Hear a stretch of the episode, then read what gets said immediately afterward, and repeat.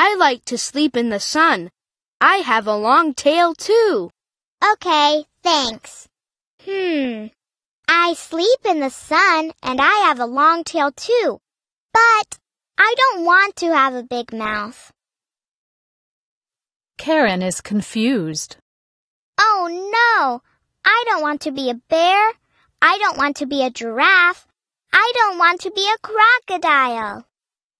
Then Karen sees another kangaroo. He has strong back legs. He has soft fur. He can jump very high. Look, I'm jumping high, says the kangaroo. Karen is happy now. Hey, I don't want to be like other animals. It's fun to be a kangaroo.